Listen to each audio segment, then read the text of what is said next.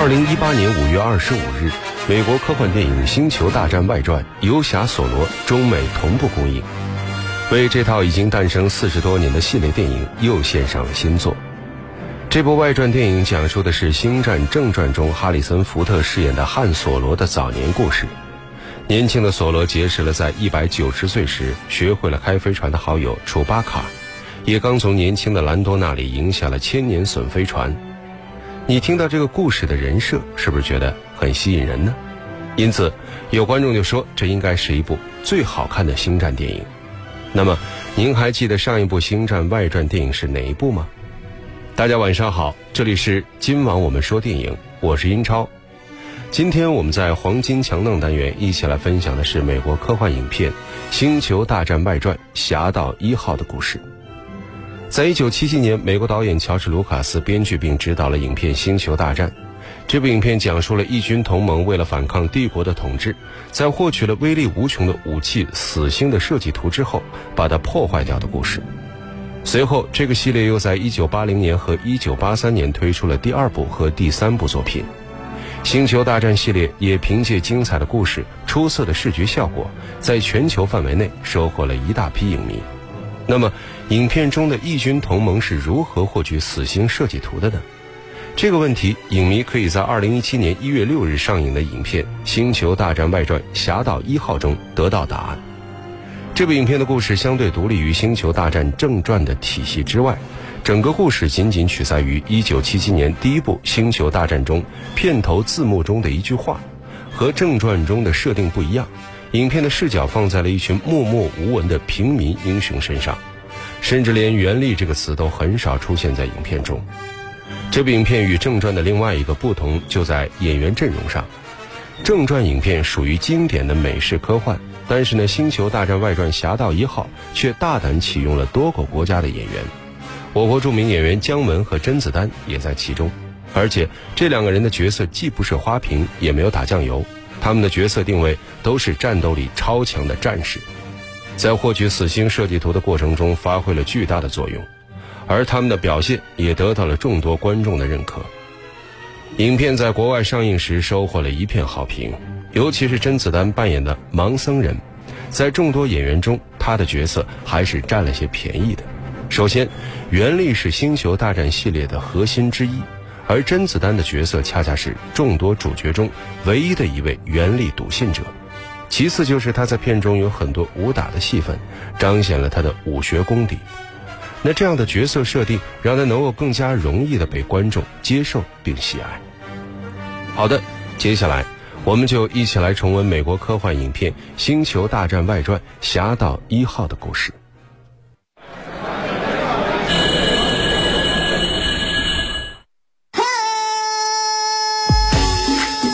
流行时尚，线说了算；话题谈资，电影票房说了算；热门佳作，潮流新宠，影展巨制，再铸辉煌。黄金强大。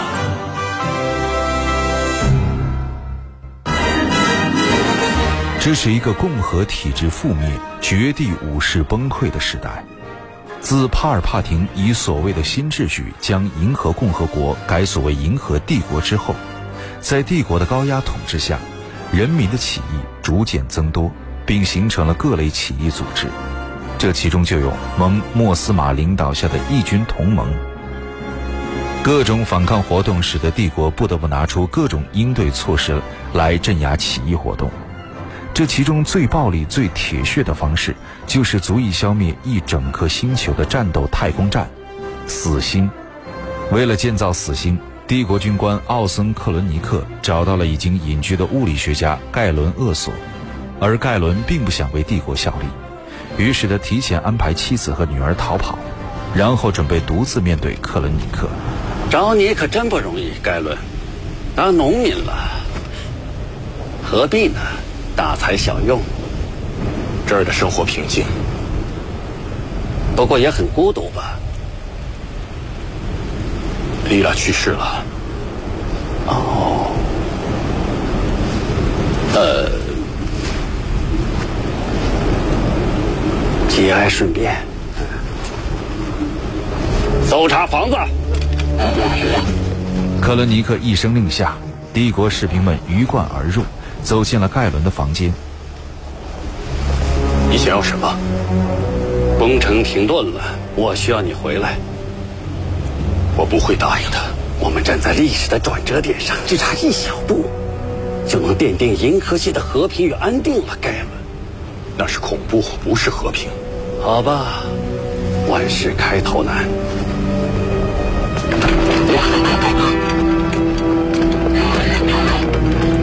我帮不了你，克里尼克。我精力不如从前了，记忆力差不说，还总忘事。盖伦，你才华过人，可撒谎技术太差。虽然你很努力的想……哦，看呐，莉拉死而复生了，太神奇了。突然，盖伦的妻子莉拉举着枪出现在不远处。哦，丽拉，你又来找我的麻烦了。你别想带走他。不，当然不，我带你们一起走。全家人，你和孩子去过好日子，做你的人质。我是让你们做帝国的英雄。丽拉，放下枪。你想想清楚，你不会得逞的。动手！克伦尼克一声令下，让手下杀死了利拉，并把盖伦抓了回去。不过，他们并没有找到盖伦的女儿秦厄索。在起义军领导人索格雷拉的帮助下，秦逃出了克伦尼克的搜捕，并顺利地长大成人。他隐姓埋名，改叫列安娜·哈尼克，但因为他私藏武器、伪造证件，被帝国查处。就在他要被关进监狱的时候，义军同盟战士把他救了出来。你自称是叫什么？里安娜·哈里克，是这样吗？私藏武器不说，伪造帝国文书，并且犯有故意伤害、潜逃还有拒捕的罪名。如果帝国当局知道你的真实身份，会怎么样？秦厄索，这才是你的真实名字吧？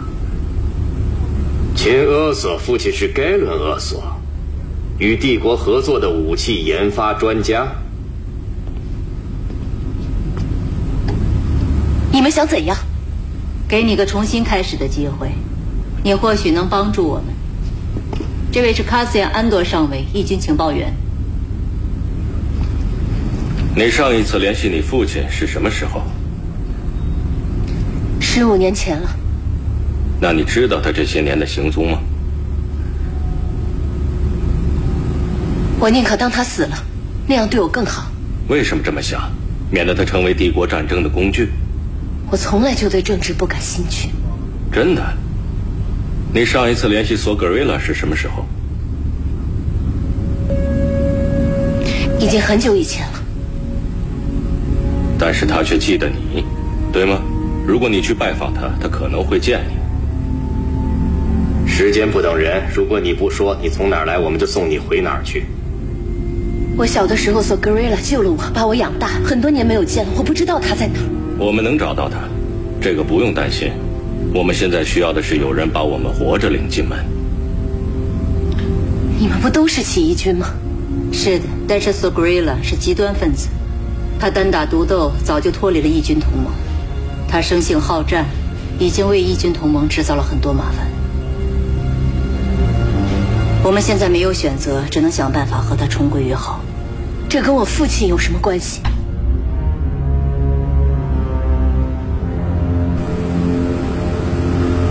有一名帝国飞行员叛逃了，在捷达，落在了索格瑞拉的手里。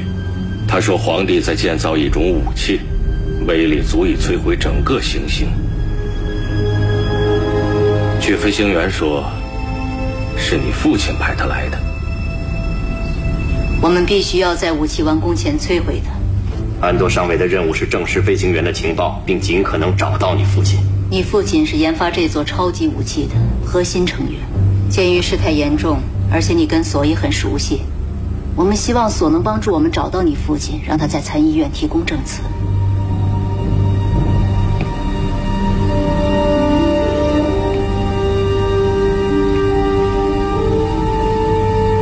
要是我答应呢？我们会让你重获自由。就这样，秦答应了义军同盟的提议，并召集同伴来到索格雷拉的领地。不过，他们显然没有得到信任。索格雷拉的手下把秦的同伴都抓了起来，还关进监狱，只留下秦单独来见索格雷拉。秦，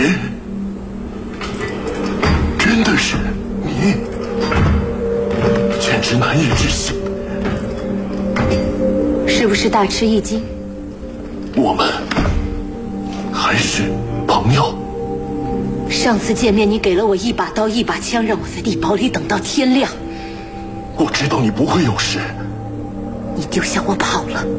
你那时已经是我最出色的部下。我才十六岁。我是在保护你。你抛弃了我。你不知道，你父亲是帝国的科学家。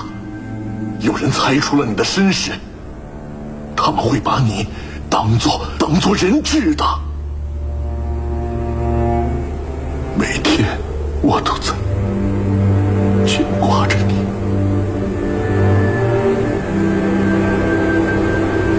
但是没想到会是今天。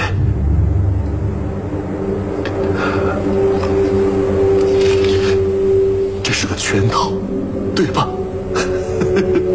什么？那个飞行员。条信息，这一切，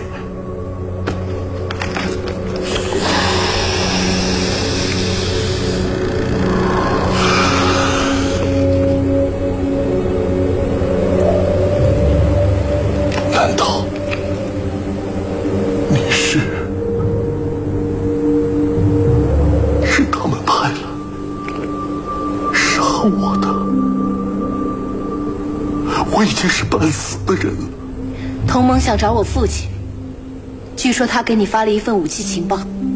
我想，他们派我来是希望你能帮助他们。那你想得到什么？去。他们让我做的事，我做到了。我要走了，剩下的事你们自己商量。你放弃了我们的事业。我们的事业？你别傻！同盟、起义军，不管是加上什么冠冕堂皇的名字，只能带给我痛苦。你马上就能看到帝国旗帜，插遍整个银河系。不抬头看不就行了？给你看样东西。索格雷拉带着琴来到里屋，打开了全息通讯装置。琴看到了自己父亲录制的影像，这就是我收到的信息。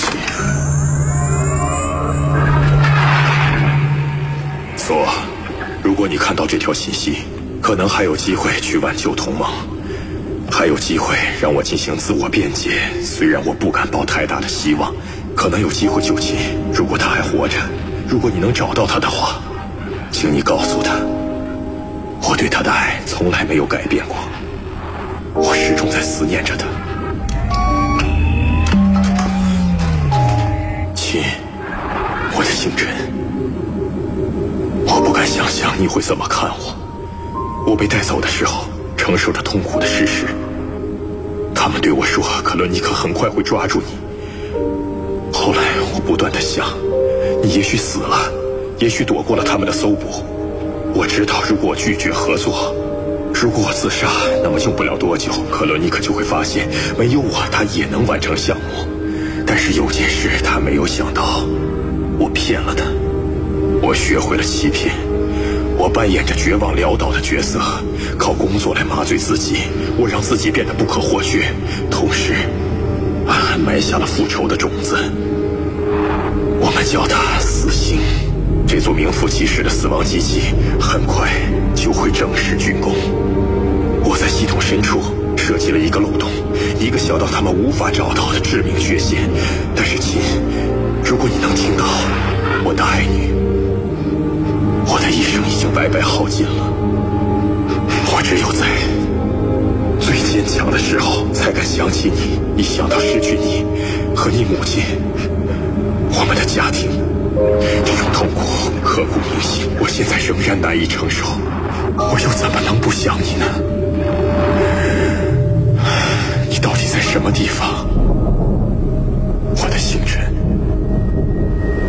索，反应堆模块是关键部位，我在那里设计了陷阱，它很隐蔽，但很不稳定，只要局部发生爆炸，就会摧毁整座太阳站。与此同时，帝国军完成了死星的建造。并拿索格雷拉藏身的星球捷达进行武力测试，死星仅仅发挥了一点点威力，就把整个城市变成了废墟。好在秦的同伴们及时开着飞船把他救了出去，但索格雷拉却在爆炸当中丧生。秦得知父亲在建造死星时留下了漏洞的真相之后，决定带着同伴们去营救他，然后让他把真相公之于众。可惜义军同盟并不知道这一切，他们仍然把盖伦当作建造死星的罪魁祸首。就在秦找到盖伦的时候，义军同盟已经向他开枪，盖伦去世了。秦并没有因为这件事记恨义军同盟。回到同盟军的基地之后，秦把捷达被毁灭的消息以及死星的漏洞汇报给各路义军领袖，但是他们却迫于帝国军的强大而心生胆怯。大家因为是战是降而争吵不休。我们必须解散舰队，投降是唯一的出路。难道我们费尽心血建立的一切就这么付之东流了吗？我们不能这么屈服。我们加入的是同盟，不是自杀社团。我们刚把部队都集结起来，集结部队，但约文将军已经炸翻了一座帝国基地了。我必须当机立断。如果想发动战争，你自己去吧。既然如此，又何必建立同盟呢？如果他说的是真的，我们必须立即采取行动。请保持冷静。很简单，目前帝国有大规模杀伤性武器，而义军没有。什么死刑？这不可能！我父亲有什么理由说谎？这对他有什么好处？这是想引诱我们进行决战，然后把我们一举歼灭。如此冒险，根据是什么？一个罪犯的证词？就凭他的父亲，一个帝国科学家的临终遗言。别忘了，还有帝国飞行员。我父亲牺牲自己，是好让我们有机会获胜。这是你的说法。如果帝国有强大的武力，我们还有什么机会？已经没有希望了。我们应该战斗。我认为起义军已经完了。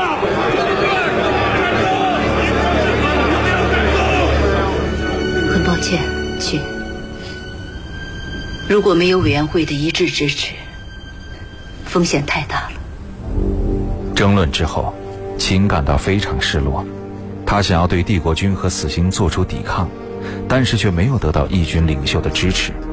这时，秦的同伴卡西安·安多走到他的身边。他们永远不会相信你的。太感谢你的帮助了。我相信。我相信。我们志愿参战。他们中大部分人都为起义军做过不为人知的事情：间谍、搞破坏、暗杀。我做的一切都是为了起义军。但我每次做了那些我不愿记得的事。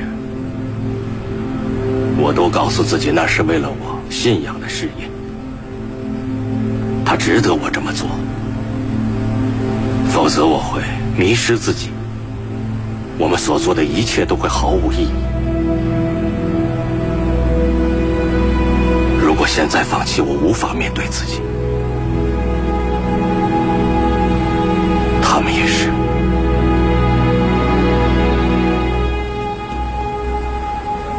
这一路可不太舒服，有点挤，不过都能塞下，可以走了。就这样，秦和卡西安带着一队人马出发了，并将飞船命名为“侠盗一号”。他们潜入帝国军的领地，并在这里制造了一系列的爆炸。随后，帝国军领地被突袭的消息很快就传到义军同盟基地。同盟军决定抓住这个机会向帝国军发动攻击。在同盟军的帮助下，秦成功的偷取了死星设计图，并把它传送到同盟军。可就在这时，帝国军为了抵御同盟军，不惜开启死心，向自己的领地发动了攻击。最终，包括秦在内的所有人都在这次行动当中牺牲了。不过，他们用自己的生命换来了起义的希望。电影是梦想与现实的碰撞。你已经有了洞察力，你有。电影是光与影的交流。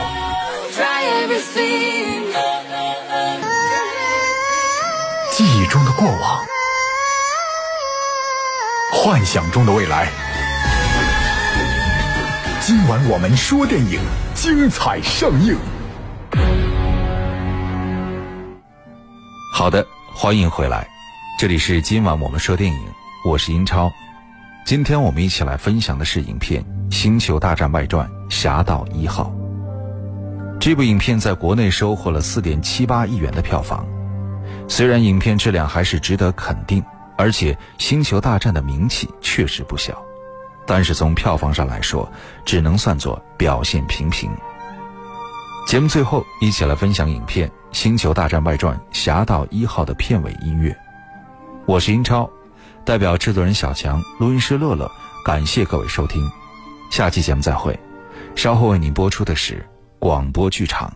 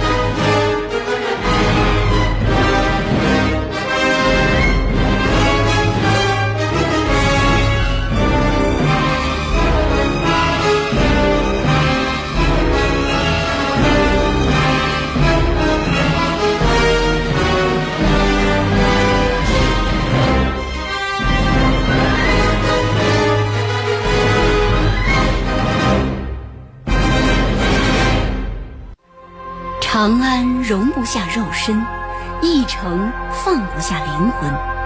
熙熙攘攘的春光里，我们将在何处终老？长篇小说《春困》可以被看作是一场关于婚姻的孤独之旅。通过一对年轻夫妻慢慢走散的剧情，掀开了时代的一角。北京文艺广播 FM 八十七点六小说联播为您奉献。六月精彩演绎《春困》，每天中午十二点，敬请期待。